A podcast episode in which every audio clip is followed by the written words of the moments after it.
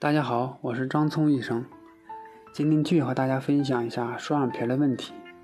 我身边的很多女性朋友经常和我说，我做了美容手术，但是就是没有割双眼皮儿，总感觉差了一些，看着让人别扭。其实啊，双眼皮的种类也特别多，而且你要了解的形状，也不是说像大家想象的一样。这点你能了解多少呢？可能有的人认为。咱们亚洲的人只要割一个上眼的双眼皮就很好看了，其实不一样。可能有的人割完了，并不感觉到温柔，反而感觉到气质发生了变化。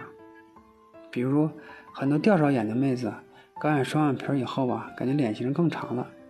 还有有的妹子放着严重的类似赘皮不去管它，非要割一个小平行的双眼皮，结果眼睛的形状特别不自然。还有一些妹子眼睛的眶骨很小，眼尾却开得很大。结果由于眶骨的压迫的作用，眼尾出现了分叉的现象。更有一些美女不敢开外眼角，又想眼睛变得长一些，就听着医生的忽悠，把双眼皮拉得特别长。结果人造了一个鱼尾纹，感觉明显就变老了。双眼皮的形状选择其实是很一个很复杂的问题，就好比盖楼房，你先要把图纸设置好，才能去盖一个漂亮的楼房。